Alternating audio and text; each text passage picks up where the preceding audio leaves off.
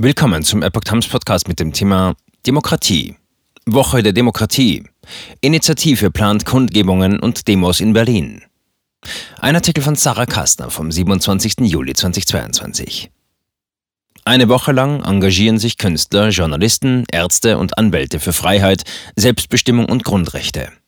Für die erste Veranstaltung der Woche der Demokratie sind 10.000 Teilnehmer angemeldet.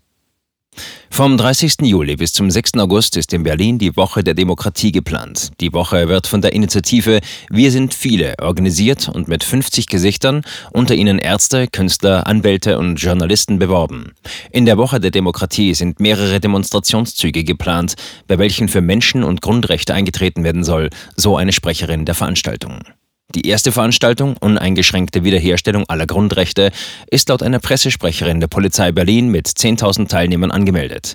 Ein Medienmarsch unter dem Titel Mehr echte Demokratie wagen, vorbei an der ARD, ZDF, Funke, Tagesspiegel, THZ und Axel Springer, ist mit 500 Teilnehmern und eine Demonstration für Pflegepersonal mit 300 Teilnehmern angemeldet. Zudem soll ein Friedenscamp in der Nähe des Kanzleramts stattfinden. Bei diesen waren laut Sprecherin der Polizei am Montag, 25. Juli, Juli noch 20.000 Teilnehmer angemeldet. Dienstag haben sich 30 Privatpersonen angemeldet, so die Polizei. Abschließen soll die Woche mit einem Friedensfest, bei welchem derzeit 1000 Teilnehmer angemeldet sind. Woche der Demokratie für Frieden und Freiheit. Das Motto der ersten Veranstaltung laute Frieden und Freiheit, auch in Krisenzeiten, so eine Sprecherin der Woche für Demokratie.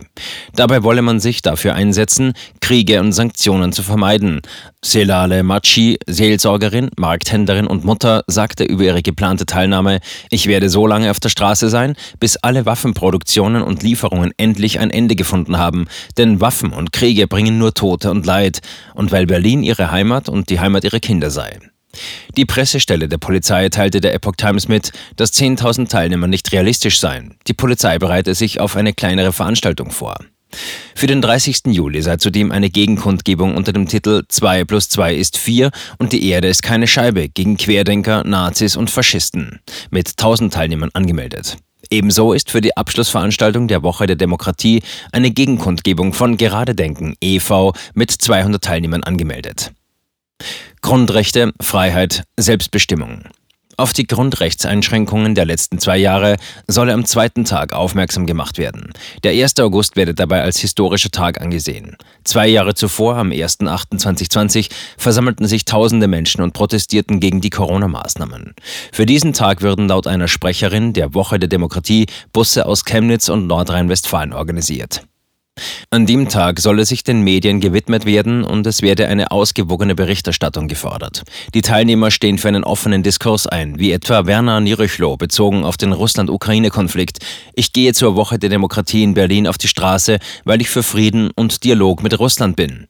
Alexa Rothran schreibt, wir waren und sind eigentlich nur die Antithese und dafür hat man versucht, uns systematisch kaputt zu machen, gegen diese totalitäre Tendenz, gegen Spaltung und dafür, dass wir unseren Kindern eine friedliche friedliche, dem Diskurs gegenüber offene und zugewandte Gesellschaft zurückgeben können, gehe ich vom 30.07. bis zum 1.08. in Berlin mit auf die Straße.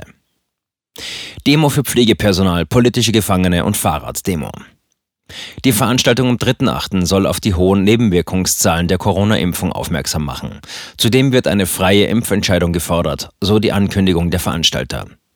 Easy Reicht beispielsweise sei bei der Woche der Demokratie dabei, weil sie das unsagbare Leid, die sogenannten Kollateralschäden, verursacht durch die Corona-Maßnahmen, sichtbarer machen möchte. Eine weitere Forderung der Teilnehmer ist, dass die STIKO ihre Impfempfehlung für Kinder und Jugendliche zurücknimmt.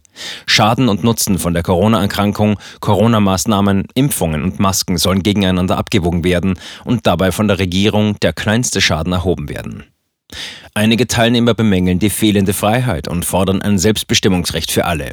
Ich gehe zur Woche der Demokratie in Berlin auf die Straße, weil die Selbstbestimmung über unseren Körper nicht verhandelbar ist, ruft die Neurologin Dr. Margareta Kries-Brisson auf der Informationsseite für die Woche der Demokratie. Die Galerie des Grauens soll zusätzlich über Impfschäden aufklären. Für politische Gefangene wie Julian Assange und Mumia Abu Jamal solle sich am 4.8. eingesetzt werden, so die Sprecherin der Veranstaltung.